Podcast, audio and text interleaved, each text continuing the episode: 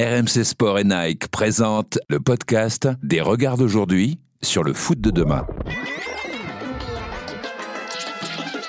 Quand tu es footballeur professionnel, tu veux le confort. Maintenant que je suis euh, footballeur amateur, footballeur du dimanche, je veux une paire qui dure longtemps. T'es pas là pour prendre des coups. Par contre, t'es là pour mettre des coups au ballon. Sur Paul Scholes, Cristiano, euh, Rude et tous ceux qui étaient en Nike à l'époque avaient les prototypes sans couleur et donc ils avaient les chaussures moulées à leurs pieds. On se dit que le- la tenue du footballeur est une sorte d'uniforme. La chaussure, c'est un des seuls éléments avec la coupe de cheveux qui permettent, je pense, aux joueurs de se différencier. C'est le moment de votre podcast avec Nike et RMC. On est à la House of Innovation à Paris sur les Champs-Élysées, qui est le meilleur endroit pour incarner le sujet de cet épisode foot, innovation et mode avec euh, le toujours aussi stylé Kevin Diaz. Comment il va? Salut Nico, salut à tous. T'as vu? Écoute, ça va très bien. Sympa comme intro, non? Magnifique. Ça te va bien en plus? Je, je suis d'accord. Quel swag. Alors il joue à domicile puisqu'il est euh, store athlète Nike, joli nom pour euh, les conseillers en vente Nike et surtout grand fan de foot. Michael, salut Michael. Salut, salut à tous. Merci de nous accueillir. hein. On est chez toi. Avec plaisir, venez quand vous voulez. Merci euh, Michael. Il est doctorant à l'université Paris 1. Il est en plus passionné de foot. Adrien Camarty, salut Adrien. Salut Nicolas. Il est expert maillot chez footpack.fr, site dédié à l'actu des équipements de foot depuis 7 ans euh, maintenant. Pierre-Alain euh, Pernou, salut Pierre-Alain. Salut Nicolas. Merci d'être avec nous. Ah, mais merci pour l'invitation. Bah écoute, avec plaisir. Et euh, avec un homme qui avait déjà le swag lorsqu'il claquait début avec euh, Sunderland, Manchester United, Nice, Bordeaux, le Red Star, David Bellion. Salut David. Salut, ça va? Ça faisait longtemps. Hein. Ouais. Je crois que tu t'es trompé parce que tu as dit que je claquais des buts. Je... Non. Ah, c'est pas J'ai- début que tu claquais? Ah ouais. J'avais du swag, c'est tout. bah si, t'en as mis quelques-uns quand même. Un peu, ouais. Ouais, presque autant que Kevin Diaz, c'est ça? Ouais, je pense plus quand même. Ouais, vaut mieux, oui. Moi, je faisais plus les passes. C'est vrai. Voilà. Imagine si vous aviez joué ensemble. Ah, je pense que j'aurais pu le régaler de quelques-unes. ouais. Bah écoute, on va essayer de refaire ça, les gars. Mais... Écoute. Alors, grand fan d'art depuis longtemps, hein, euh, David. Alors, depuis ta fin de carrière en 2016, tu t'es lancé dans le consulting en images euh, pour le foot avec Sport Vision euh, Office. Explique-nous exactement d'ailleurs ce que, ce que tu fais. Alors, ça s'appelle Supervision Office. Ça, c'est l'agence créative, ou c'est une agence de production créative ou euh, à 360 dans le sens où on fait euh, la direction créative, DA, euh, production euh, d'une campagne, euh, production d'événements, des relations publiques, tout autour, non pas seulement du football, mais du, du- que ce soit le sport, le, luxe, la mode. Et on a des, des clients euh, classiques pour faire leur campagne. Et à côté, je pense que tu as confondu, j'ai un magazine que j'ai cofondé voilà, avec Julien Soulier, un super euh, réal. euh, et photographe, euh, voilà, avec qui on a fait ça, ça s'appelle Sport Études. En général, ils sont très grands. Là, on a fait un petit format, le dernier avec Djibril Cissé. Qu'on embrasse. Ouais, je lui dirai. Il te connaît. Oui, un peu trop bien d'ailleurs. On va développer cette vaste et passionnante thématique du foot et de la mode à travers deux axes qui convergent, hein, celui de l'innovation et celui de l'aspect mode euh, en tant que tel. Alors on est des privilégiés puisque euh, Michael t'es venu avec la nouvelle fantôme GX, alors qui a été présentée pendant la Coupe du Monde, hein, les mêmes que portaient Harry Kane, euh, Jack Grealish ou, Lautaro euh, Martinez. Euh, belle couleur, hein, rose euh, et noir. Elle a quoi de spécial de plus que les autres cette nouvelle paire euh, de, de Nike de crampons? Euh, du coup, elle succède à la Phantom GT. Euh, la nouveauté, c'est euh, c'est tout ce qui est au niveau du coup de pied.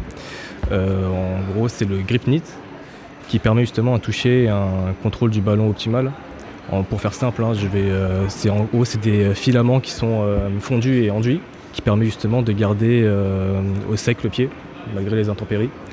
On retrouve encore le, euh, le lassage asymétrique pour justement garder un maximum de toucher de ballon au niveau de la surface euh, du coup de pied.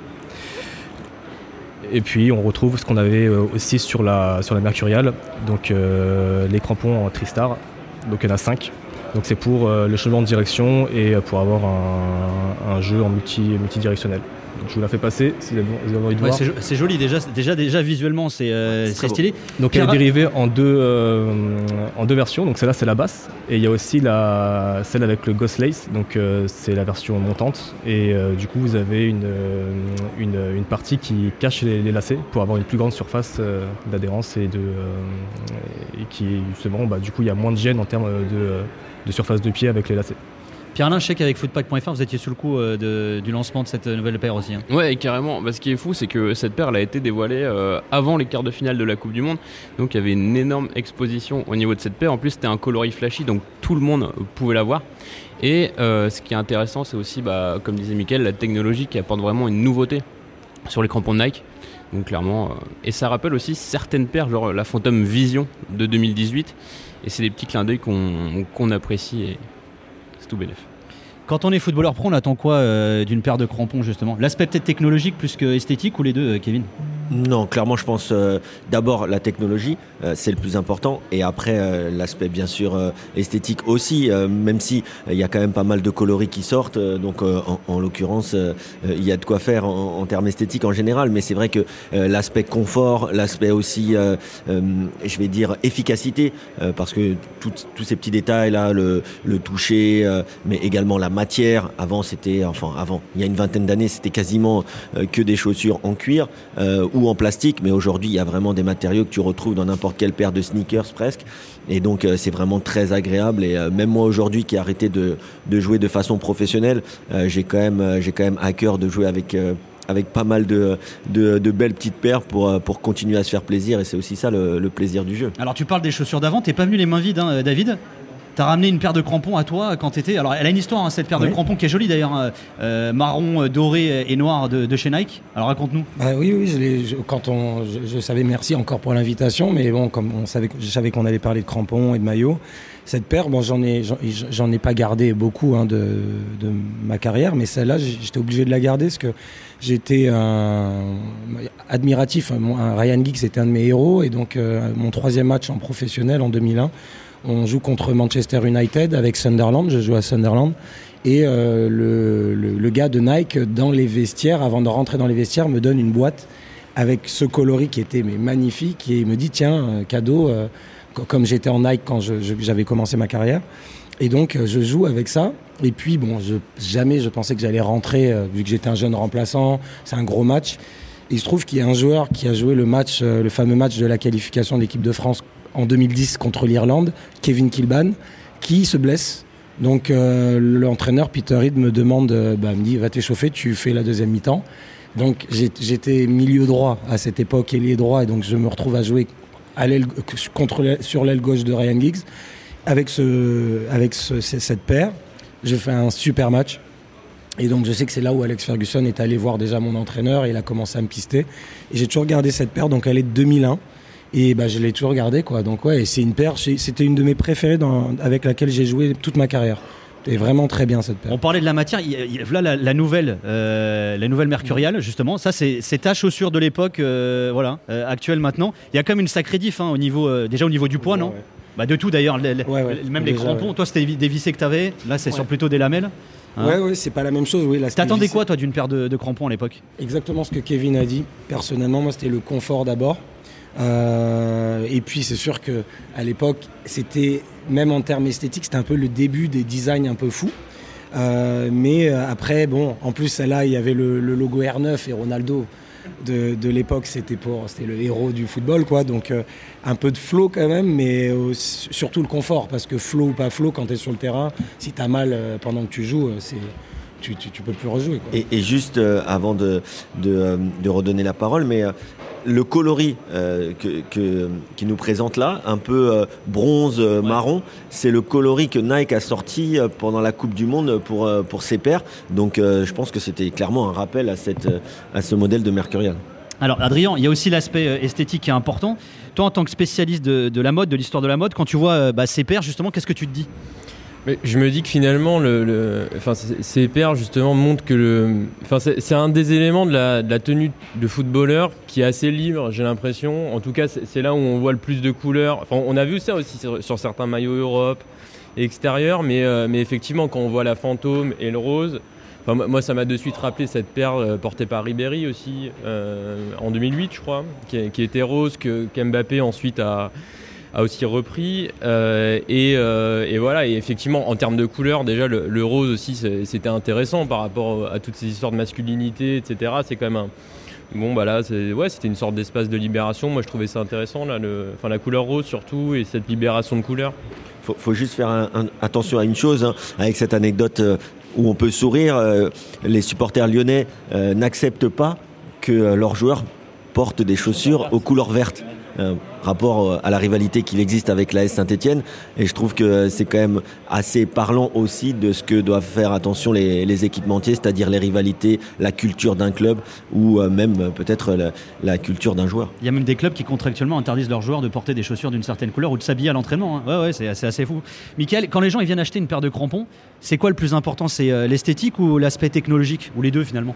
Il y a un peu des deux. En fait, euh, euh, c'est très, euh, très mouvant. C'est-à-dire qu'il y a des gens qui viennent, bon, ils savent déjà ce qu'ils veulent. ils veulent rien savoir. Ils viennent, ils savent déjà ce qu'ils veulent. Ils connaissent le produit. généralement, ces gens-là utilisent déjà le produit ou veulent renouveler la paire qu'ils ont actuellement. Et ou sinon, bah, comme ils suivent très bien l'actu, ils veulent la renouveler avec le produit, le nouveau produit en question, donc la Mercurial qui est ici. Et, euh, mais j'aimerais rebondir sur ce qu'avait dit euh, euh, David tout à l'heure concernant les modèles un peu fous qu'il y avait dans les années 90 et début 2000. Et ces deux paires en fait sont, illustrent bien en fait, ce, en fait cette époque. en fait, c'est j'ai, le temps pour une petite histoire. Ouais, vas-y, vas-y, vas-y. en fait, c'est non, c'est bon, c'est bon.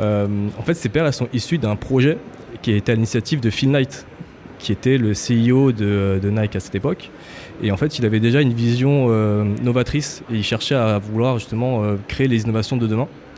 Euh, donc il a créé une branche qui s'appelle l'Alpha Project. Donc le projet, en fait, c'était de créer des modèles un peu fous, pas forcément plus chers, mais qui étaient excitants sur le plan innovation et sur le plan commercial. Et du coup, ces paires sont directement issus de ce projet. Donc, c'est arrivé en. Il me semble que la date précise, c'était le 1er janvier 1999. Et euh, il y a toutes sortes de, produits qui sont sortis de, ce projet. Et euh, alors Philnet a émis pas mal de, euh, designers sur le coup, dont Toby Hatfield, le frère de, Tinker Hatfield, et un autre designer que j'aime beaucoup, Eric Avar, qui est, qui est à l'initiative de plusieurs Kobe et de la Composite. Et Toby Hatfield, du coup, alors il était dans son atelier, donc ça c'est la petite histoire. Il était dans son atelier, et puis, alors il faut savoir que les prototypes chez Nike, c'est du 42,5. Donc il trifouille, je sais pas trop ce qu'il fait dessus, et euh, à un moment il demande à son collègue euh, quelle taille il fait. Il lui dit 44, donc 10 américains, il lui donne la chaussure, il essaye et ça lui va. Donc mystère, il dit mais je comprends pas et tout, comment t'as fait? Et en fait ce qu'il a fait c'est qu'il a découpé une, euh, une, au niveau du, en dessous de la malléole, il y a une petite fente, en fait il a coupé et en fait ça déstructure un petit peu la paire et ça permet justement à, bah, à des gens qui font une taille au-dessus ou deux tailles au-dessus de pouvoir mettre la paire. Ils ont fait plusieurs prototypes qui n'ont jamais vu le jour, euh, jusqu'au jour où ils sortent la Presto. La Presto, du coup, euh, alors à l'époque, euh, ils avaient un slogan, c'était un t-shirt pour vos pieds, donc T for shoes, for fit. Et les tailles qui étaient sorties à l'époque, c'était du XS, S, etc. Donc qui correspond à des tranches de taille, donc 41, 42,5. Et voilà, donc du coup, quelqu'un qui faisait du 42,5 mettait la même chaussure que quelqu'un qui mettait du 41. Et euh, cette chaussure-là, du coup, est issue de la Fab Project. Donc, on les repère grâce. Alors, je ne sais pas si vous pouvez voir au niveau du talon, même au niveau de la semelle, vous avez 5 points qui représentent en fait les initiales, euh, les, pas, les initiales, mais chaque lettre euh, du mot alpha. Et, pour, et sur la Presto, elle est au niveau du talon à l'extérieur. Et sur ces chaussures-là, elle est présente au niveau du talon, sur la languette sans le R9, sur les anciennes versions, et dans la, et dans le, dans la semelle de propreté. Donc à chaque fois que vous voyez une 5 points sur une, euh, sur une boîte ou sur un modèle, c'est directement issu euh, de l'Alpha Project ou euh, qui provient justement de, d'un design ou d'une technologie qui vient de l'Alpha Project. C'est intéressant. Toi, ton expertise avec Footpack, euh, Pierre-Alain, ils attendent quoi euh, les gens finalement d'une paire de crampons? Bah, Nous, on reçoit énormément de, demandes. Et comme le disaient euh, Kevin et David, c'est même au niveau du confort, qu'on soit amateur ou pro, avec toutes les discussions qu'on a pu avoir, c'est vraiment le confort qui est à la base de tout. Après, ça peut aussi dépendre du, coloris. Est-ce que certains préfèrent des teintes un peu moins flashy, rester dans la sobriété, ou d'autres au contraire veulent du flashy pour pouvoir se différencier des autres sur le terrain. Mais L'attente partie, vraiment la, principale, c'est au niveau du confort. Ouais, c'est le confort aussi. Et il y, y, a autre chose, c'est-à-dire que quand tu es footballeur professionnel, tu veux le confort. Et moi, par exemple, euh, j'aimais jouer 2-3 mois maximum avec une paire, parce qu'après, c'est une paire qui peut euh, venir à se détendre. Et donc, euh, moi qui avais un pied fin, ça me convenait moins. et donc, maintenant que je suis footballeur amateur, footballeur du dimanche, je veux une paire qui dure longtemps. Et, en fait, c'est ça qui est bien quand même avec pas mal de paires, que ce soit Nike ou les autres équipementiers, c'est qu'on le dit peut-être pas assez, mais les paires, elles durent quand même assez longtemps. Peu importe, en plus, avec des terrains synthétiques qui sont quand même euh, assez difficiles pour, euh, euh, les matériaux, etc. Mais ça dure longtemps. Il y a aussi, on en parlera plus tard, des crampons différents en fonction des surfaces. Et ça, je trouve que c'est quand même euh, vraiment un bon point pour les marques euh, parce que ça permet quand même euh, aux footballeurs du dimanche euh, ou, aux, ou aux- aux gamins d'avoir quand même des paires qui durent en général toute une saison. Et ça, je trouve que c'est à noter et c'est vraiment très bien. Alors là, on a ta Mercurial de 2001, hein, David, avec la Mercurial d'aujourd'hui. Qu'est-ce qui a vraiment changé finalement, euh, tu trouves, toi, dans, dans l'évolution des, euh, des crampons? Bah, je pense que ce que disait Michael, déjà, sur le, je ne connais pas trop les noms des matériaux, mais bon, c'est déjà complètement différent au niveau de, de la matière. Euh, sur ce modèle, bon, bah, on sent quand même que ce modèle était léger en 2001. Ouais. C'est sûr qu'il est un petit peu plus lourd que celui-là. Mais bon, même là, le, je crois qu'on appelle ça le fly knit, il me semble, qui doit certainement ressembler plus à une chaussette. Euh, ça, ça donne envie de la porter vraiment, parce qu'elle est vraiment très belle. Mais je pense que sur, bah, maintenant que j'apprends euh, l'histoire de la Alpha, quand on comprend un peu le, le projet derrière, bon, je, je connais plus Tinker Hatfield que son frère, mais euh, c'est très intéressant d'entendre le projet. Et je pense que bon, Nike, ils ont toujours été à la pointe dans tous les cas. Mais euh, on, sent vraiment le, lien euh, de parenté entre ces deux paires. Après, je suppose qu'à mon époque, ça, c'était pour nous très confortable. Maintenant, je pense que si je porte ça, à côté, celle-là, euh, forcément... Là, pour le a coup, à côté, tu as l'impression de mettre une chaussette en termes Ouais, de légèreté. Et aussi, euh, et pour le coup, j'en parle souvent lors de mes commentaires, tu vois souvent les joueurs qui se tiennent les pieds, on dit Ah, ils exagèrent les footballeurs. Mais je peux te dire que là, quand on te marche de- dessus, Ah, tu le sens passer, avec, ouais. euh, Ouais. avec une paire de vissées, tu le sentiras plus passer qu'avec celle-là, quand même, où c'est un peu plus épais. Mais forcément, la technologie, ça a un prix. Ouais. Je te vois dire oui, oui, Adrien. Ça te parle tout ça? Ouais, non, ça, ça- ça me parle. Euh, non, mais ce qui m'intéresse là euh, dans ce que vous dites, c'est que finalement, et, enfin, finalement, cette chaussure remplit à moitié sa fonction, c'est-à-dire qu'elle protège pas réellement le, les Si, pieds parce du que- joueur. Non, mais après, une chaussure, c'est pas fait pour protéger le pied.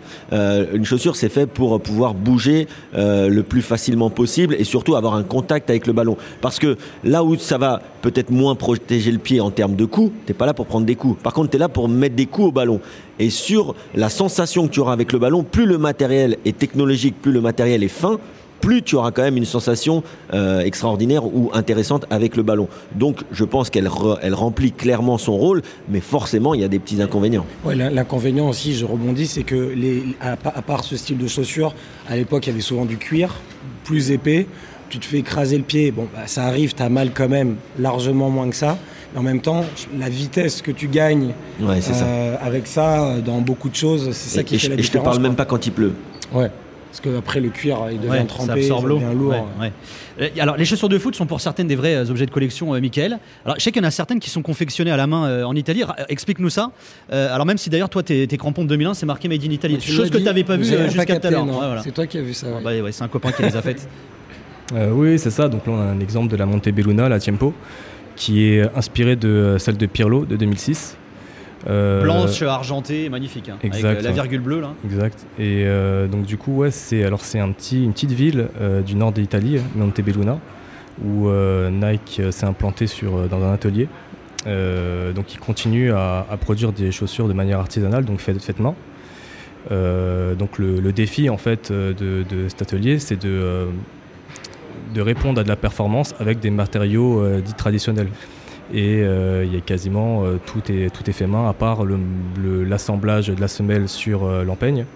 Tout est fait de manière artisanale dans les usines directement. Et il y a aussi les fameuses chaussures moulées au pied du joueur. Il y en a pas mal qui font ça aussi, non Ouais, c'est ça, c'est dans cette usine-là. Ce qui se passe, c'est qu'ils moulent directement le, pi- le- le pied du joueur hein. Et ça, ça participe et ça contribue à la, à la- à la confection de la paire. En fait, ce qu'ils font, c'est que avec le moule, ils tirent le- l'empeigne dessus, ils plaquent euh, la, la- la plaque dessus et euh, ils la laissent même quelques jours après dans, dans la chaussure jusqu'à ce que le joueur euh, récupère sa paire. Juste pour Nico, du coup, il pourrait pas se faire mouler parce que quand t'as les pieds carrés, comment tu fais pour euh, Bah, tu mets des parpaings, euh, tu connais ça, non? Ah des parpaings Ah c'est pour ça. c'est pour Vous avez c'est- eu ça ou pas tous les deux, justement, des chaussures euh, sur mesure? Moi, j'en- moi, j'en ai déjà eu une fois. Euh, après, moi, je fais, pour le coup, je fais du 42 et demi euh, chez Nike, donc euh, 9, size 9. Vous étiez fait pour vous rencontrer. Donc euh, franchement, euh, en général, ça passait tranquille. Bon, maintenant, en vieillissant, j'aime bien être à l'aise dans les chaussures, mais tu vois, c'est un truc aussi qu'on fait quand tu es professionnel et que tu fais pas quand tu es amateur. Quand tu es professionnel, tu t'entraînes tous les jours, des fois deux fois par jour. Donc avoir une chaussure très technologique tous les jours, moi des fois ça, ça me pesait un peu ou ça pouvait entre et donc j'avais donc les Mercurial pour le week-end, mais j'avais aussi des Tiempo en cuir, plus confort pour certains entraînements la semaine, parce que voilà, des fois, tu as un décrassage, tu pas forcément envie d'être à fond, euh, ou tu pas besoin d'être à fond, et donc tu peux aussi euh, mixer entre deux paires euh, qui, qui te permettent quand même d'avoir euh, plus de confort ou euh, plus de sécurité si tu prends un coup ou un truc comme ça. C'est T'as eu ça, David, ou pas? Alors, bah, j'ai eu une made in Italy, donc Oui. ça rigole Ouais. pas.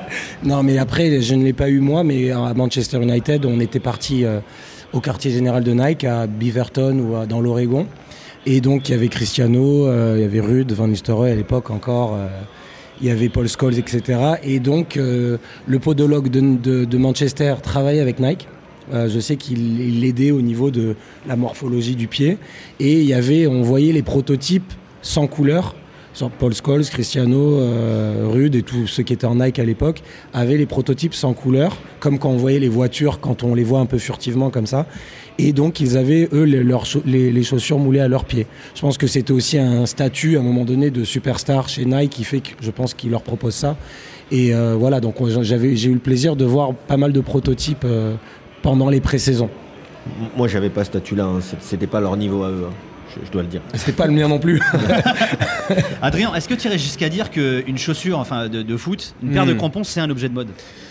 Euh, ouais, non, non, mais dé- définitivement. Enfin, moi, ce qui m'intéresse déjà, c'est que on se dit que la tenue du footballeur est une sorte d'uniforme. Donc, sur le plan de la mode, c'est pas anodin parce que c'est le contraire de la mode. C'est quand même, enfin, normalement, euh, une tenue de foot, ça remplit, j'imagine, deux fonctions, c'est-à-dire vous accompagner dans le dans le match, accompagner le mouvement et après aider les joueurs à se reconnaître. Or, euh, la chaussure, c'est un des seuls éléments avec la coupe de cheveux qui permettent, je pense, aux joueurs de se différencier. voilà. Alors, tous, j'ai l'impression, ne, se différencient pas grâce à la paire. Mais, euh, ce qui m'intéressait, c'est qu'on on avait vu euh, Benoît Souekoto qui parle beaucoup de- des crampons vintage notamment, et on voit que certains joueurs quand même, euh, par nostalgie, par critique aussi de certains équipementiers, vont, vont porter des paires vintage. Et là, j'imagine que c'est un- clairement un motif de, de distinction quoi, sur, le, sur le terrain. Mais, mais c'est peut-être que, que, Da- ouais, que David ou Kevin, vous avez, vous avez des idées. Je sais pas Ouais. comment vous faisiez, Non, vous, pour ah, vous ah, distinguer euh, sur, alors- sur le terrain? Bah après déjà c'est c'est ta qualité technique, ta qualité de, de joueur, euh, et puis euh, et puis aussi bien sûr le, le modèle de chaussure. Mais tu vois ce que sur ce que disait. Alors le maillot, c'est bien sûr, on y reviendra, mais c'est un sentiment d'appartenance aussi, surtout quand tu es dans un club connu, etc. Mais la chaussure aussi, c'est un sentiment d'appartenance. Si tu es un numéro 10, si tu un joueur technique, euh, tu chez Adidas tel paire et chez Nike tel paire. En l'occurrence, chez Nike, tu auras les Tiempo euh, en mode Ronaldinho ou Pirlo. Si tu es un joueur technique, tu es un joueur dribbleur, tu un joueur rapide, tu sûrement la Mercurial Vapor de Cristiano Ronaldo ou de Kylian Mbappé. Euh, et, ça, c'est quelque chose quand même, c'est aussi un sentiment d'appartenance pour les enfants et même pour les adultes. Parce qu'aujourd'hui, euh, je sais que vous faites avec Footpack, euh, j'ai vu ça sur Instagram, vous faites... euh, euh, les, euh, les compositions d'équipe en fonction des paires, eh ben, tu regarderas que les ailiers sont très souvent en mercurial. Et pourtant, ils peuvent avoir des gabarits ou des, ou des, morphologies différentes, mais il y a quand même le sentiment. Et souvent, les défenseurs ont des, euh, ont des ou à la rigueur ont des Venom parce que c'est des chaussures un peu plus larges, des gars un peu plus costauds. Donc la chaussure, elle a aussi quand même un sentiment d'appartenance très fort. Alors, on va parler des maillots hein, dans, quelques instants. Juste, Pierre-Alain, c'est vrai que finalement, on a l'impression que les chaussures de foot, c'est un outil de travail euh, qui n'est pas vraiment adapté, adapté au, lif- à la- la- la lifestyle. On peut pas la porter dans la rue, on peut pas la mettre n'importe où, n'importe quand. Et pourtant, il y a quand même ce côté euh, bah, mode, quoi, finalement. Oui, et c'est clair, c'est sûr. Quand euh, le dimanche, quand je vais chez ma grand-mère pour manger un poulet, Tu manges un poulet? poulet, poulet frites, D'accord. bah, je vais- j'y vais pas en crampon. Quand je vais au, au boulot, j'y vais pas en crampon. Mais il y a certaines marques de luxe qui commencent à, à, à- comment, à utiliser le crampon pour faire des objets de mode. On peut citer enfin, des marques de luxe comme Miu Miu ou encore Balenciaga. Mais c'est vraiment encore très, euh, très de niche, quoi. Après, le foot inspire la mode et la mode inspire le foot. Le foot, pardon, c'est un petit cercle et voilà. Ouais, Adrien? Non, non, non, mais, enfin, t'as tout à fait raison. On a Miu Miu, on a euh, comme des garçons aussi qui avaient fait Aussi, bah, ouais. avec Nike, qui, qui, qui, s'est- qui a fait ouais, la, la Nike premier, euh, voilà. Euh, non, mais c'est enfin, c'est intéressant ce que tu dis parce que j'ai l'impression que dans, dans la mode ou, ou dans le streetwear, on a beaucoup vu de, de l'importation des- de paires euh, originellement qui, qui venait du basket à la rue. Ou Et- du skate. ou du skate. Et que le foot c'est un peu plus compliqué notamment peut-être par rapport aux crampons et je pense qu'on a un précédent quand même qui est connu où euh, même moi quand j'étais enfant je portais ça la, la Total 90 qu'on qu'on sortait du terrain et qu'on portait un, peu- un peu partout mais c'est vrai que c'est un peu plus compliqué que d'autres sports j'ai l'impression Ouais, Après, il y maintenant, a- on le voit il y a, le, le cramponnage euh, pour euh, le futsal ou pour, euh, pour le foot, Stabile. le five, quoi, avec les tout petits crampons. Euh, Aujourd'hui, je sais pas si euh, vous regardez à la sortie des écoles, il y a beaucoup d'enfants Ouais, ouais. qui, euh, d'ailleurs, je pense que ça aurait bien plu. Je lui, je lui fais un, je lui fais un coucou à, à- à ma maman parce que je pense que ça aurait bien plu d'avoir ce genre de chaussures euh, quand j'étais à l'école. Ça Pour lui pas aurait- tuer tes, tes Voilà, sneakers. ouais. T'as t'as Ouais. compris. Mais, euh, mais donc, quand même, on voit que euh, les paires de, chaussures de foot euh, se portent aussi à l'école. Alors, moins, bien sûr, pour aller travailler. Mais je pense qu'en mode street, euh, il y a certains modèles de, de futsal qui peuvent largement se porter. On ne le voit pas beaucoup, mais ça, peut être une possibilité. On va évoquer les maillots. hein. Alors là, pour le coup, technologie, lifestyle sont intimement liés. On va rester sur le côté un peu performance, Michael. Comment, d'un point de vue technologique, justement, on arrive à avoir des maillots plus légers, plus performants finalement? Je crois que tu as des exemples d'ailleurs. Tu as ramené du matos. Qu'on va Je- garder, bien je sûr. vous ai- On va tout garder c'est l'Inter là. Quand, c'est l'Inter, je rigole plus. Mais bien je vais l'Inter, Michael. ouais. Ouais, j'aime, j'aime beaucoup l'Inter. Du coup, je vais ramener euh, deux maillots. Euh, ils ont 22 ans d'écart. Euh, donc là, vous avez le troisième maillot de cette année de l'Inter et celui-là de euh, 99-2000. Euh, C'est comme les chaussures. Il y en a un, il pèse une tonne, on a l'impression, et l'autre, il est ultra léger. Quoi. Quasiment. Et d'ailleurs, ce maillot vient de l'Alpha Project aussi. Donc vous avez les 5 points dessus. Donc euh, c'était des maillots euh, qui étaient euh, faits avec les joueurs et pour les joueurs. Donc c'était la, la philosophie de, de ce projet. Euh, bah, du coup, comme vous pouvez, vous pouvez, vous pouvez le voir, hein, c'est deux maillots très différents en termes de, de matière. Donc la technologie, elles sont différentes aussi. Donc vous avez le dry fit sur le maillot d'il y, a- d'il y a 20 ans.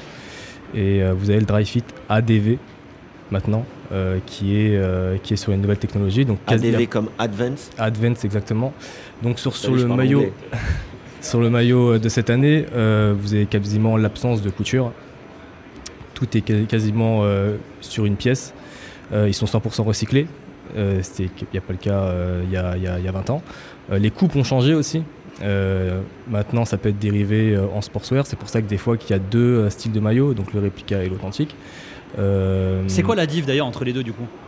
La diff Alors, c'est ça, ça joue à, au niveau Au-delà des- du prix, hein, parce que ça a une incidence sur le prix forcément. Exactement, ouais. Donc en fait sur les sur les maillots euh, sur les maillots euh, de euh, pro, on va dire authentiques, il y a une ils sont 100% recyclés. La technique de tissage est différente, la technique d'assemblage est différente. On gagne en respirabilité, on gagne aussi en, en mouvement. C'est-à-dire que euh, vous avez- par rapport à des maillots comme le maillot que je vous ai, je vous ai montré, vous avez beaucoup plus de, de liberté de mouvement et euh, vous avez une évacuation de la transpiration qui est beaucoup plus efficace que le dry fit euh, euh, traditionnel. Euh, Pierre-Alain, question un peu générale, mais comment la technologie elle améliore la qualité des équipements des maillots finalement? Bah, du coup, Michael, il a très bien expliqué avec le, au niveau des technologies que c'était, euh, que ça permettait de- d'être plus cintré. On, on va parler des maillots authentiques qui sont vraiment destinés à la, à la performance et du maillot répliqué qui est vraiment destiné aux supporters. Sur le maillot authentique, comme disait Michael, ça va être plus plus simple au niveau de la de l'aération, on sera on aura une coupe plus cintrée dans les mouvements, on sera plus libre et, euh, certains joueurs, les maillots stock pro, il n'y aura pas d'étiquette, l'étiquette va être euh, thermocollée, thermocollée et ça c'est il y a vraiment aucune gêne sur les maillots authentiques et c'est pour mettre euh, enfin c'est au, au service de la performance. Sur les maillots authentiques, en fait, vous avez tout qui est thermocollé quasiment. Donc vous avez plus de couture, plus d'écussons qui sont brodés directement sur, directement sur le maillot. On a l'exemple ici, si vous voulez, avec deux maillots d'équipe de France. Donc vous voyez que sur le maillot réplica, euh, il y a euh, le coq qui, euh, qui, est, qui est brodé. Et sur le maillot euh, Original ah ouais, ouais. il, est, voilà, il est directement Ah ouais. thermocollé. ouais. Ah ouais, c'est pas du tout la même chose. Ouais. Non. Et, c'est- et ça, c'est, ça, c'est vraiment une différence euh, qui, euh, qui compte. Le, la façon dont, euh, surtout quand en été, tu peux sentir. euh, Ouais, ça irrite. Ouais, T'as les tétons après qui euh, sont ouais, tout rouges. ça. Surtout toi. Juste justement tous les deux, vous avez senti une évolution justement au niveau de la, texture des maillots, etc. au cours de, votre carrière ou pas forcément? Moi, j'ai pas forcément, euh, comment dire, prêté attention à ça, plutôt. Je pense que maintenant, en y prêtant attention, on voit la, différence, mais personnellement, quand tu es sur le terrain, euh, tu prends le maillot que tu as, je, je pense pas que ce soit quelque chose. Moi, je, n'y pensais pas en me disant, ah mince, ce maillot-là, il est mieux, j'aurais mieux joué. Vraiment pas. Les crampons, c'est pas la même chose. Euh, mais le maillot, non, je, je vois même des maillots que j'ai d'avant qui sont pas mal pour, euh, pour leur âge. Ils étaient pas mal au niveau de la qualité. Je pense que là, forcément, avec l'évolution, on ira toujours plus loin, on sera toujours plus pointu, ça sera toujours plus optimal. Mais euh, en général, les maillots, voilà, ce que disait Kevin tout à l'heure, à un moment donné, quand tu es bon, quand tu joues, au- tu joues au ballon, tu, le maillot n'est même pas une excuse. Quoi. Ouais, c'est ça. Mais de toute façon, vous pouvez jouer avec les deux. hein. Oui, oui, de- Exactement. Non, on, non, va- mais- on voit vraiment la diff en tout cas entre Ouais, les ouais, les- ouais, et sûr. l'original. Non, Non, non, mais c'est- clair que, que le maillot, ça reste, ça, ça reste quelque chose d'important parce que euh, moi, moi, je vais vous faire une confidence, mais euh, je- pour le coup, je suis, je suis pas comme David, mais, euh, mais moi, je vais, je vais être meilleur avec un beau maillot qu'avec un maillot moche. Ça, c'est sûr. Ah, ouais. Parce que c'est mental, en fait. Ah, c'est comme. euh, esthétique. C'est c'est comme je me sentirais mieux dans la rue si je suis bien habillé que si je suis habillé euh, comme quand je vais acheter le pain, bon, euh, tu vois. Donc, Toi, ça a vraiment une incidence, tu penses euh, Ah, moi, si c'est clair. Moi, Ah ouais je l'ai toujours dit. Je l'ai même dit. J'ai même participé, euh, alors que ce soit aux Pays-Bas, là où j'ai joué en professionnel, ou même là où j'ai fini euh, au haut niveau amateur en France. euh, j'ai participé avec euh, avec les responsables pour choisir les maillots, euh, pour euh, dire où il fallait placer le nom du joueur, parce que des fois ils voulaient le mettre en dessous du numéro. Moi, je préfère, je pensais que c'était mieux au-dessus. Donc non, vraiment, je pense que ça a une incidence sur les joueurs, pas sur tous les joueurs, mais sur certains joueurs. Mais c'est des petits gains marginaux qui peuvent te permettre, Ouais. allez, peut-être 1, 0,5% de performance en plus. Mais c'est ça qui peut faire la différence entre le poteau rentrant et le poteau sortant, peut-être. Adrien, est-ce que l'aspect euh, technologie, Hmm. il est mode compatible? Bah, euh, moi, je me dis intuitivement quand même que, que ces deux industries qui, qui répondent pas aux mêmes logiques de conception. Enfin, je pense que dans le cas de Nike et, dans le cas de ce, genre de marque, effectivement, on, est, on a une conception du temps qui est plutôt linéaire. L'objectif, c'est de faire de mieux en mieux, de produire toujours des produits beaucoup plus performants.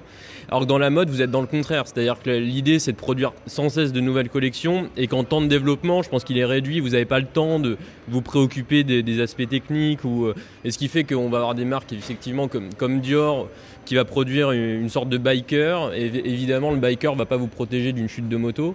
Alors que, effectivement, les, marques techniques, euh, voilà, la, la logique est, est tout à fait contraire. Donc euh, voilà, je pense que, que quand même, il faut rappeler ça. C'est que ces deux industries Pas les mêmes priorités, quoi. Effe- Effectivement, et la conception du temps est, est pas du tout la même. Dans la mode, l'idée c'est de produire de la nouveauté ou une fiction de nouveauté, alors que dans, dans le sport, c'est quand même de rendre les, les produits beaucoup plus performants. Alors, il y a un autre aspect important, tu faisais allusion, euh, Mickaël, tout à l'heure, c'est l'aspect éco-responsable. Explique-nous ce qu'est le Move to Zero qui a été lancé euh, par Nike. C'est un objectif en fait, c'est un défi euh, que Nike se lance par rapport à, zéro déchet et euh, d'avoir une, empreinte carbone nulle. On a pas mal de solutions pour, y remédier. C'est, alors on a des bacs à disposition dans les magasins, donc, que ce soit en factory ou même dans les magasins sur Paris, qui s'appellent Joshu. Et euh, on peut, alors les gens qui écoutent, ne jetez pas vos chaussures à la poubelle, venez en magasin les jeter ici, parce que nous après on les recycle, on euh, fait ce qu'on appelle du grind avec, et ça nous sert justement à pouvoir confectionner bah, des maillots euh, pour, les, euh, pour vendre des matières premières avec les fils. On va les utiliser pour euh, faire des maillots, pour même faire des, terrains de jeu, des, euh, toutes sortes de, de terrains, etc. Donc euh, il faut absolument euh, que euh, justement les gens viennent en magasin ou dans d'autres boutiques en factory pour pouvoir justement jeter leurs chaussures et pouvoir justement avoir un impact sur leur empreinte carbone. Ce côté euh, engagé sur le plan écologique, est-ce que c'est une nouvelle habitude pour euh, les consommateurs, euh, Pierre-Alain? Ouais, sur Foodpack en tout cas, je vais parler de Foodpack, de Foodpack pardon. Hum, comment ce côté écologie est encore très minime parce qu'ils sont vraiment dans le confort, dans la recherche de, nouveaux produits, dans plutôt dans le storytelling. Mais c'est quand même grandissant parce que on a des clubs qui vont produire euh, 10 maillots par saison. Je citerai pas de nom. Et bah, on a énormément de, com- de commentaires sur ce club en disant ah mais pour l'écologie c'est pas dingue, faut arrêter, ça sert à rien. Et donc on a quand même cette cette petite euh, mentalité écolo qui euh, qui monte petit à petit. Comment la mode appréhende aussi ce côté euh, écologique? Est-ce que ça fait partie des priorités aujourd'hui aussi ou pas? Oui, ouais, non, il, me- semble que c'est définitivement l'un des sujets du moment. La, mode a beaucoup été accusée et beaucoup accusée pour ça, parce qu'on se dit eff- effectivement que la mode c'est le contraire de l'écologie. L'écologie c'est plutôt la réserve, l'austérité, alors que la mode c'est plutôt le contraire et la surconsommation. Donc c'est définitivement l'un des sujets du moment et, euh, effectivement on a, plein de marques qui, tentent d'y répondre, euh, que ce soit des, marques de luxe ou euh, je sais pas que Chloé euh, voilà prétend beaucoup être sustainable aujourd'hui. Voilà, on a des plus petites marques aussi comme Marine Serre aussi qui, qui, qui parlent beaucoup de ce sujet-là, qui, qui s'expriment durant les défilés là-dessus et qui essayent aussi de mettre en place des pratiques nouvelles. Donc ouais, non, non, c'est l'un des gros sujets. Toi, avec Supervision Office, c'est une priorité aussi, ça L'aspect écologique maintenant, David? Dès que possible. C'est-à-dire que de, dire euh, aujourd'hui, euh, à chaque fois qu'il y a un projet avec un client qui n'a peut-être pas les mêmes euh, intentions, on essaye de faire ce qu'on peut, même dans, nos, dans la production de nos campagnes, dans la production des événements, dès que possible. On apprend, je pense, avec l'époque, à, à, faire de plus en plus attention. Et puis je le rejoins sur beaucoup de sujets. On voit quand même aussi des marques qui se développent. Je prends ça une marque qui s'appelle Viron ou Viron, qui est en fait euh, une marque qui fait le cuir à partir d'écorces de pommes. Euh, il y a des marques qui aussi, comme Marine Serre, qui euh, ont créé vraiment tout leur univers sur à un moment donné tout ce qui est sustainable, éco-responsable. Et on voit des grandes marques qui, par exemple, arrêtent la fourrure, euh, euh, commencent à faire de la fourrure, euh, comment dire, je sais pas si on dit végétale ou artificielle. Donc on voit que tout le monde essaie de progresser parce que de toute façon, on n'a pas le choix. Vu tout ce qui se passe, on n'a pas le choix. Donc évidemment, je, on, y prend, on en prend compte. Et puis dans notre agence, dans tout ce qu'on fait, on fait le maximum pour être vraiment le, le plus clean possible. Alors Michael, maintenant c'est la question que tous les fans de foot se posent quand euh, leur nouveau club débute la saison, quand la Coupe du Monde arrive, qui décide du design des maillots? Quelles sont les contraintes? Parce qu'une fois sur deux, tu dis mais qu'est-ce que c'est que ce truc Comment ça se fait concrètement? Bah, en fait, c'est une, décision collégiale avec euh, les, clubs et les, designers de la marque qui réfléchissent à, à, allier justement tradition et modernité. Comment allier justement les nouveaux matériaux et une vision novatrice pour, pour le club, tout en gardant l'ADN du, du, club. Bah, par exemple, avec l'Inter, généralement, les couleurs sont respectées. si bah, l'Inter, ils ont souvent, quasiment tout le temps, les, les, les rayures, il y a de grandes chances que l'année d'après, vous allez retrouver les rayures avec les mêmes couleurs. Donc euh, ça, se, ça se réfléchit et puis à la fin, bah, le résultat, euh, tout, comme on l'attend, c'est que ça devient une obsession euh, plus que le, mercato à la fin de saison. C'est vrai. Moi vraiment le, maillot, alors par exemple sur les deux maillots et les deux gammes de maillots, moi j'avoue j'ai appris il n'y a pas si longtemps que, que la gamme par exemple de Nike était plus chère, elle était éco-responsable, elle était 100% recyclée, etc. Je trouve ça vraiment très intéressant et du coup pour moi ça valide quand même le fait que le maillot soit plus technologique et en plus il est co-responsable. C'est une plus-value. Je voir ça comme une plus-value. Ensuite, moi pour le coup je suis à l'ancienne. Pour moi, le maillot de domicile d'un club, même tu vois l'Inter avec les rayures un peu bariolées ou le maillot euh, en mode dragon l'année dernière. Moi personnellement, Michael, hein, ça l'a rendu fou cette histoire. Moi, moi personnellement, je, je, je, je, suis pas fan. Je suis pas fan. Pour moi, le maillot numéro 1 c'est on touche pas, on touche pas. Il doit être reconnaissable. Voilà, ça c'est euh, c'est mon c'est mon passé peut-être néerlandais avec l'Ajax Amsterdam. Voilà, tu arrives sur un stade, que ce soit des benjamins ou des débutants, jusqu'à l'équipe première qui joue à l'Arena, tu sais que si c'est un tournoi en Suède, au Portugal, aux Pays-Bas ou en France, tu sais ah là c'est l'Ajax Amsterdam. Pour moi ça c'est euh, faut pas toucher.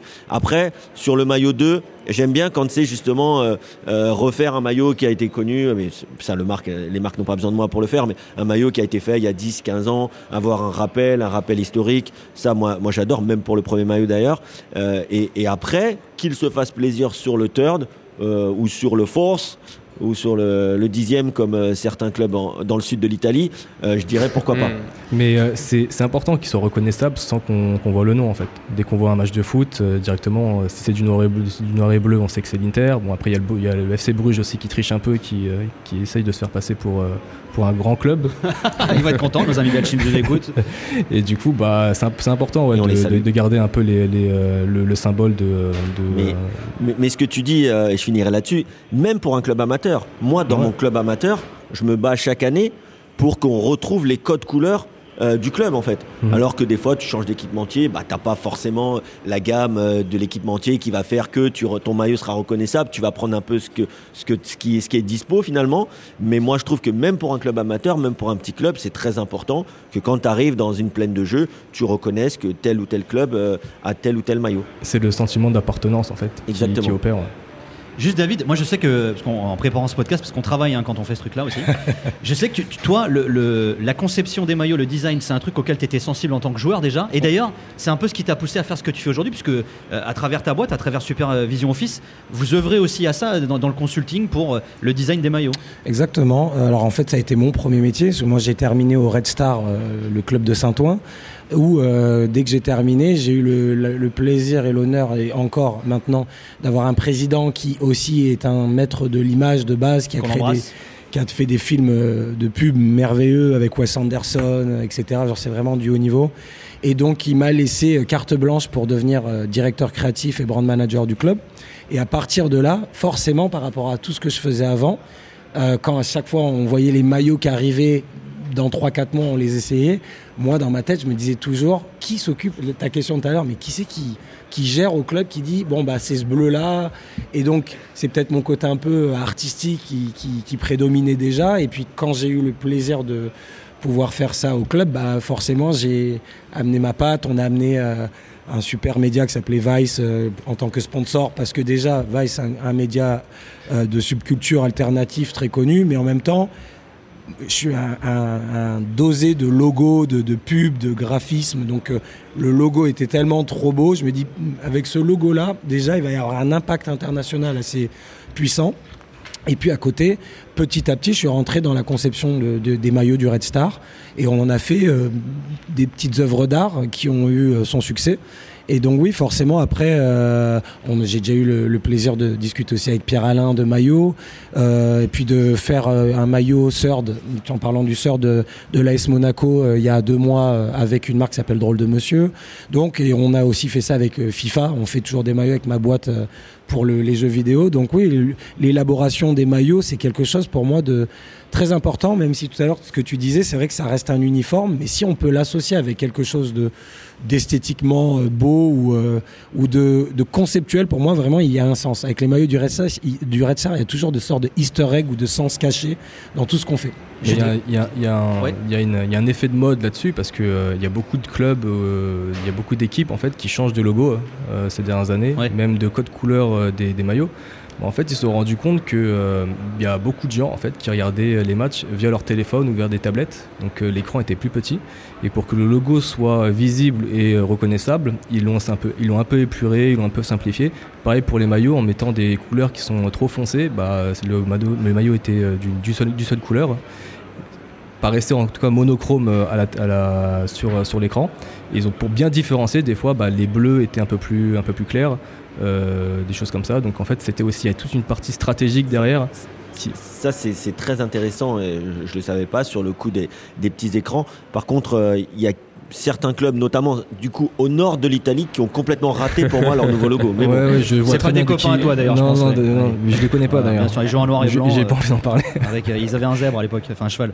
Euh, J'imagine que sur Footpack, euh, Pierre-Alain aussi, le, le- la question euh, qui décide du design des maillots, ça revient souvent, non? Ouais, il y a cette question et il y a aussi euh, ce qu'on voit sur euh, les réseaux, qu'il y a de nombreux euh, comment des, maillots de foot imaginaires qui ont, été faits par des designers et il y a beaucoup d'internautes qui se posent la question de pourquoi euh, les équipementiers réutilisent pas euh, ces templates par exemple.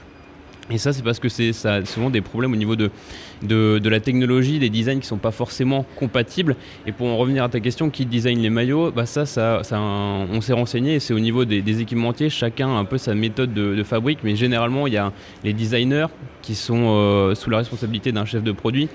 Et le chef de produit va par exemple solliciter des agences comme David, ou alors euh, il va euh, s'imprégner de la culture des villes ou même du vintage, comme on a pu voir ici, pour euh, fabriquer les, les nouvelles tenues.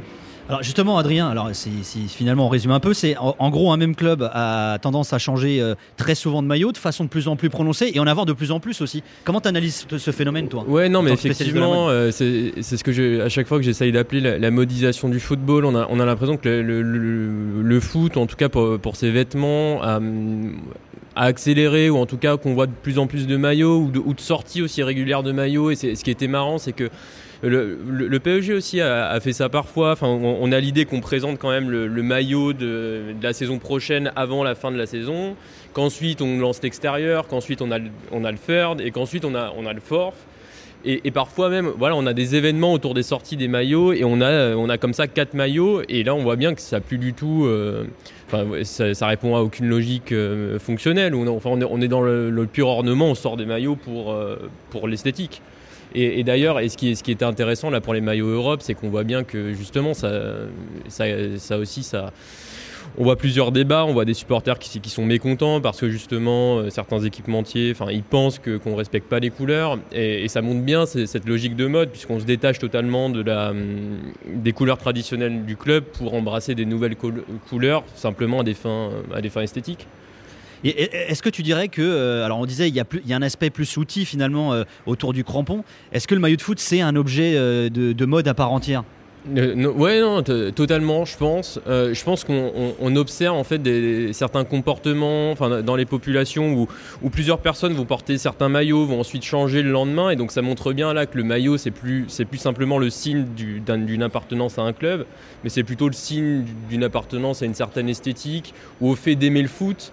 Mais effectivement, euh, aujourd'hui, enfin, va- voilà, c'était peut-être le cas aussi avant, mais, euh, mais je sais plus, c'était à Marseille, on a eu cette polémique de, de voir des maillots de Dortmund, Ouais, des Euh, survêtements. ouais, des survêtements de Dortmund au stade de l'OM. Là, ça vous montre bien que, que la personne qui vient en, en Dortmund voir un match de l'OM, c'est quand même parce qu'il aime Ouais, profondément l'esthétique du. Ça, ça, c'est un, un phénomène qui, a, qui est arrivé hein, justement avec, euh, avec pas mal de, de, de nouvelles marques ou de nouveaux Mm. magasins, euh, même en France, euh, Ouais. qui vendent justement. Mais moi, si ça avait été à notre époque, ça aurait été pareil. C'est juste que nous, à notre époque, c'est impossible de trouver le survêtement de Ouais. Dortmund. Mmh. Ouais. Tu vois Pourtant, il est très beau le survêtement de Dortmund ou euh, le maillot du Japon ou de ou de l'Inter, même à notre époque. bah, L'Inter surtout. ouais, C'est vrai. avoir le maillot de l'Inter, franchement, euh, extérieur, franchement, c'était pas si facile. Euh, donc euh, aujourd'hui, c'est aussi la, la mondialisation et le phénomène Internet qui fait que euh, demain, si tu veux le maillot du Napoli, si tu veux le maillot de la Fiorentina ou je sais pas de, de- du Gamba Osaka, Ouais, tu peux l'avoir. Et ça, c'est quand même exceptionnel. Et, euh, et ensuite, euh, alors il faut avoir le vrai. hein. En tout cas, pour moi, il faut avoir le vrai. Euh, mais, euh, mais, mais ce que tu disais sur le maillot, le maillot plus qu'un maillot, c'est une tenue. C'est le sentiment d'appartenance. C'est-à-dire, voilà, si tu mets le maillot de, de euh, Boca Junior, bah, tu sais qu'est-ce qui va avec Boca Junior. Alors ouais non parce qu'il Euh, y, a- un ouais. autre phénomène dont on parlait aussi d'ailleurs euh, en préparant ce podcast. Toi t'appelles ça le joueurisme, c'est-à-dire ceux qui achètent un Oui. maillot euh, parce que c'est le club où joue leur joueur préféré aussi. Bah, moi, j'ai- moi, j'aime Boca Junior parce qu'à un moment, il y avait euh, Voilà. notamment Juan Roman Riquelme, Ouais. qui pour moi n'était pas du tout un joueur qui me correspondait footballistiquement parce qu'il était euh, très très bon techniquement, un peu lent, mais exceptionnel avec le ballon. Mais voilà, j'aimais ce qu'il dégage et j'aimais donc. Après, tu t'intéresses à quel est le club de, qu'est-ce qui se passe à Boca Junior, Maradona, la Bombonera, et là tu dis ah mais ça, ça convient tout à fait à la vision du football que j'ai. Et du coup, euh, par exemple, j'aurais du mal à, porter un maillot de River Plate, alors que je suis pas pour River Plate ou je suis pas pour Boca Junior en soi. Mais donc c'est ce qu'un maillot, ce qu'un joueur peut faire avec un fan de foot. Et alors. Il y a aussi le phénomène hein, dans l'afterfoot, notamment sur RMC, du footix. Mais faut pas confondre juste le passionné de foot qui va se passionner pour une sélection parce qu'il trouve qu'il y a une ferveur derrière, parce qu'il trouve que sur cette compétition, il y a un joueur qui, ou il y a un entraîneur qui dégage vraiment quelque chose, ou une atmosphère, une ambiance, un stade.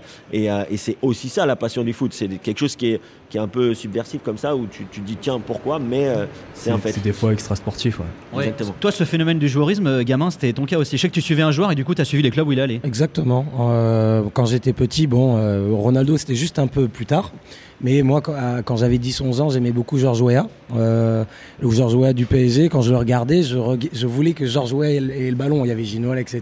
Rai, forcément aussi. Il a joué à l'OM aussi, du coup, t'as fait Oui, mais non, parce que quand même, je suis parisien, donc euh, et puis euh, non, j'ai toujours aimé le PSG, même quand, quand j'étais euh, plus petit. Mais quand il est parti au Milan, bon, j'aimais déjà le Milan, mais alors là, pour moi, Weah qui partait au Milan, s'il y avait d'autres joueurs, c'était pareil. J'ai aimé le Manchester parce qu'il y avait Ryan Giggs. Je suis parti à Manchester parce que je voulais jouer avec Ryan Giggs. Et Barcelone, c'était Romario à l'époque, donc forcément, on est petit, donc on comprend pas trop l'histoire de l'appartenance à un Hmm. club.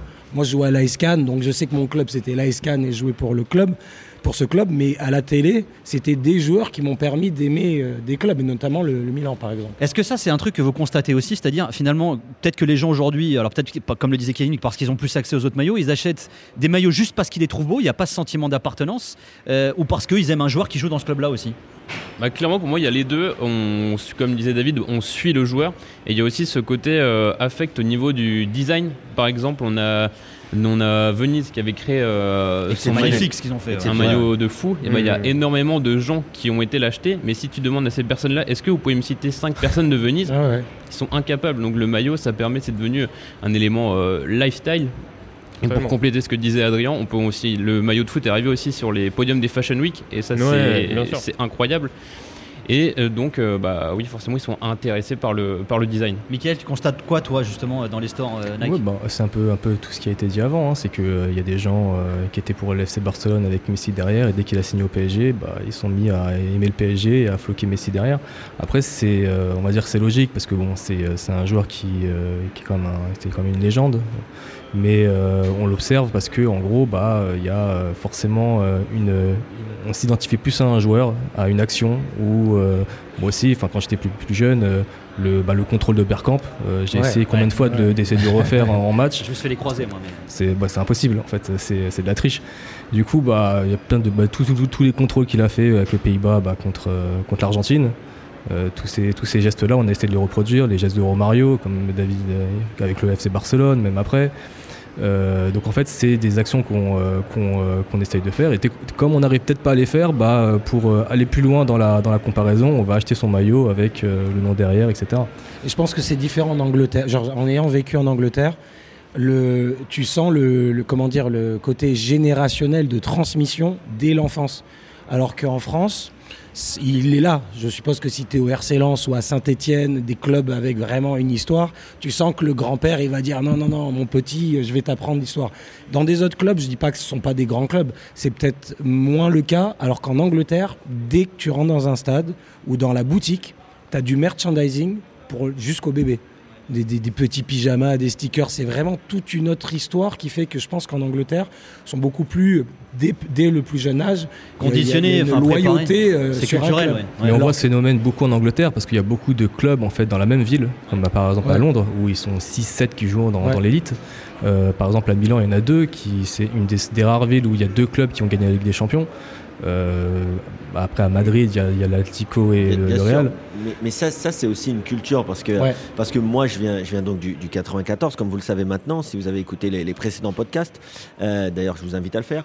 Vous avez la petite promo? C'était là, c'est incroyable. Mais euh, moi, je viens du club. euh, J'ai passé 25 ans dans un club qui s'appelle Saint-Maur-Lustanos. On est en quatrième division en France. Donc, euh, euh, c'est pas professionnel, mais presque. Et quand on me dit Ah, mais toi, t'es de Paris. Pourquoi t'es pas pour Paris, le PSG Mais moi, en fait, je suis pour Saint-Maur. C'est mon club.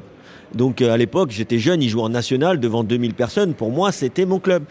Et en Angleterre, le gars qui est pour Notts County, qui pour l'info est le club le plus vieux euh, d'Angleterre, euh, à Nottingham, qui est le troisième ou quatrième club de Nottingham, le mec qui est en League 2, donc en quatrième division anglaise avec Notts County, s'il lui dit c'est quoi ton club? C'est Notts County, il va dire ah bah non t'es pas pour Aston Villa. non, non, moi mon club c'est Notts. County. Donc moi mon club c'est Lusitano Saint-Maur. on le voit aussi avec, Et, euh, et- avec et Madrid. en France, euh, on a, on a du mal à se dire, à se dire, ah bah moi mon club, je sais pas, moi c'est Paris 13 ou c'est le Paris FC. Ah mais non, mais t'es à Paris, t'es pour le PSG. Non, ça aussi, ça fait partie de la culture. Faut accepter que quelqu'un euh, qui peut-être est né à côté de Marseille, il soit pour Martigues et pas pour l'OM. Ça existe. Ça existe peut-être un peu moins dans le sud parce qu'il y a, il y a ce truc-là avec l'OM. Mais je suis sûr qu'à Lens, un mec qui est né à quelques kilomètres de Lens, il peut être pour Lille. Personne va lui dire, ah bah non, tu dois être pour Lens. Donc euh, ça fait aussi partie quand même Ouais, de, je de la suis culture. totalement d'accord avec toi, parce que quand tu remarques les Anglais, quand ils viennent en vacances en France, eh ben il y a que eux qui se Ils baladent mettent, ils avec mettent des sandales avec des chaussettes. également C'est les Allemands, ça. Ça, C'est c'est les. Allemands, c'est les Allemands, pardon. on, les- on les repère avec ça et aussi avec leur maillot de foot parce qu'il y a que eux qui viennent avec des maillots de Sunderland, des maillots de Brighton et ça c'est quelque chose qu'on voit pas en France. euh, on va pas quelqu'un ils avec ont tous leur stade. Lorient. euh. Ils ont tous leur stade, ils ont, bah, on Ouais. prenait l'exemple de l'Angleterre, mais aussi euh, à Madrid où il y a l'Atlético, il y a le Real, il y a Retafe, il y a le Rayo Vallecano, et les stades sont toujours pleins, ils ont tous leur stade. Euh, voilà, les gens de, supporters de Rayo Vallecano, ils pouvaient très bien euh, choisir la facilité et euh, être pour le Real. Maintenant, ils ont vraiment leur club. J'aimerais juste qu'on finisse là-dessus, les mecs. J'aimerais que vous, vous me disiez comment vous imaginez le maillot de demain, le maillot, le maillot euh, 3.0. Comment vous le voyez, Adrien? Waouh. euh, non, mais euh, pour moi, c'est ce que je disais tout à l'heure. Je pense qu'on va, on, sera toujours dans une logique d'optimisation de la performance et que euh, et, et que ça va vers vers cette idée d'allègement et de ouais d'allègement peut-être de profilage du maillot. C'est marrant, tu parles pas de l'aspect esthétique alors que la mode c'est ton, Non, ton mais, domaine. mais mais ouais, bah parce que je pense que quand même en termes de design, le, ce qui prime euh, chez Nike et quand on souhaite faire un maillot de foot, c'est quand même le design et ensuite on, on va penser l'esthétique en fonction aussi du design. Donc euh, donc c'est une logique qui est qui est particulière. David, comment tu vois le maillot de demain? Je- alors, je, en termes de, de design, bon, après ça, il y en aura toujours pour tous les goûts. Mais je pense, par exemple, à, à Copernic qui a fait une robe sur Bella Hadid qui a fait fureur, qui était quand même assez impressionnant en termes technologiques. Je ne sais pas si vous avez vu, mais ils ont Avec un fait spray, ouais. avec un spray, euh, un spray qui fait du vêtement. Et je me dis que on ne sait jamais. hein, il y a toujours eu des coups à un moment donné dans le football où on voyait les Camerounais qui venaient avec des débardeurs, des, Hmm. des, des combis, etc. Je me dis que peut-être ce, ce- ce coup de Copernic, là, on voit une bombe en spray. À ce niveau-là, en sachant que c'est le début, je me demande ce que l'homme euh, sera capable de faire plus tard. Peut-être avec un spray et faire un maillot ou un deuxième maillot, je ne sais pas. Donc je- je- dès que tu me poses cette question, je pense à Bella Hadid avec sa robe Copernic en me disant comment Comme les ça dans arbitres, le les mecs ils ont leur spray. Ouais. Ouais, je, je suis d'accord avec David, j'allais dire aussi comme ça, peut-être un maillot seconde peau, euh, un truc un peu comme euh, les trucs qui font euh, très moulant. Euh, bon, pour le coup, il va falloir que Ouais, les, il va falloir les- faire du sport. va après. falloir que, va falloir que m'arrange pas les- ton histoire. va falloir que les corps suivent. Euh, mais, euh, mais moi, sinon, pour la France, voilà, je veux que ce soit une tenue bleu, blanc, rouge. Pour le Portugal, voilà, rouge et vert. Et pour l'Inter, noir et bleu. Qu'on reste vraiment euh, Oh, le message que tu viens d'adresser au designer de Nike, la grosse pression. Voilà. Michael, il sera comment le maillot de demain? Euh, bah moi toujours dans le- l'optique euh, Move to Zero, hein, pourquoi pas réversible, c'est-à-dire qu'une face euh, avec le domicile et le C'est en pas retour. mal, ça. Alors attends, ça avait été fait par pas un autre mal, équipementier, ça, il y a des années, Manchester United, mais il pesait 3 kilos le maillot. Ah ouais. Il était doré et blanc pour le centenaire, hein, je sais pas si vous vous souvenez. Ouais, ouais, Ah, c'est il, ça, était- il pesait, il- c'était immétable euh, à l'époque. Bah, qu'il soit réversible et peut-être euh, connecté aussi pour aider justement les arbitres pour que euh, bah, toutes les euh, tous les datas bah, oui, de se trimballer avec un avec un capteur au niveau du dos et euh, bah, pour les hors-jeux les choses comme ça et euh, Oh, qu'il la soit vache. écologique C'est beau. Ah ouais. Pierre Alain Tu travailles pas dans un magasin, toi un petit peu ouais, à mi-temps Bah déjà pour les domiciles, comme euh, disait Kevin, c'est de respecter à mort les traditions des clubs. Et après pour ce qui est des extérieurs et third, bah, lâchez-vous. Je prends un exemple, par exemple le, le maillot extérieur de, de l'Inter qui est un énorme planisphère avec un, un vert euh, vraiment flashy. Et bah, je trouve que c'est des coloris et des designs qu'il faut vraiment mettre en avant euh, dans les années futures parce que vu que le maillot de foot c'est plus un vêtement que tu mets pour de la performance, c'est un vêtement que tu mets pour aller dans la vie de tous les jours, Ça dans veut le dire que tu trouves lifestyle. ça beau, toi Ouais, carrément, je, Ah ouais, je comme kiffe. quoi. Toi aussi Ouais, non mais Le vert totalement. fluo, mais- là euh, Ouais, assez. non non c'est pas passe. vert fluo c'est c'est un bleu Ouais, c'est bleu fluo. Bleu vert. après il y a un storytelling derrière c'est pas n'importe quoi Ah, Non mais attends, je t'agresse pas. hein. Je sais frérot t'adores l'Inter, mais euh, voilà. C'est des, des maillots fous avec des bons storytelling, ça c'est c'est le mieux. Les goûts et les couleurs, messieurs. Et Eh toi, ben, merci. Nicolas Hein Et toi Euh, Qu'est-ce que tu vois, toi Moi, pour moi, le maillot de demain, c'est celui qu'on m'offre. Voilà, Ah. ça va. Voilà. Donc c'est message. euh. Merci en tout cas d'avoir été avec nous. Merci, Merci. Michael. Euh, Store Athlete Nike. Alors on te souhaite beaucoup de belles ventes hein, du coup, euh, Michael. Des maillots de l'Inter notamment du coup. J'espère ouais j'espère déjà en rupture de stock de toute façon Oh là là. Et merci à vous de m'avoir invité Merci. Merci Adrien Camarty. Alors pour ceux, euh, pour ceux que ça intéresse, les futurs stylistes et historiens de la mode de demain, où est-ce qu'ils peuvent te retrouver Adrien? Bah, je, ils, ils peuvent s'inscrire à, à l'Institut français de la mode où je donne cours. Et, euh, et bon, et je, je suis en train de faire une thèse qui, qui sortira euh, d'ici 2-3 ans euh, Sur en le thème librairie. Ouais. Ah ouais, bien. Bah ouais, écoute, on te souhaite euh, beaucoup de beaucoup de belles ventes aussi. Merci Pierre-Alain Pernou qu'on retrouve sur le site footpack.fr dédié à l'actu des équipements de foot. Merci, Merci pour l'invitation. Merci à toi. Merci David Bellion, alors qu'on trouve partout sa swag, hein, notamment dans sa boîte euh, Supervision Office. Merci David. Merci beaucoup pour l'invitation. Eh ben, merci à toi et merci Kevin Diaz qu'on retrouve sur RMC bien sûr. hein. Et merci à toi, Nicolas Villas. Eh ben, merci, à très vite. On remercie les Maxime, Kylian, Fabien qui ont œuvré à- en coulisses. Et à très très vite. Merci à toutes et à tous.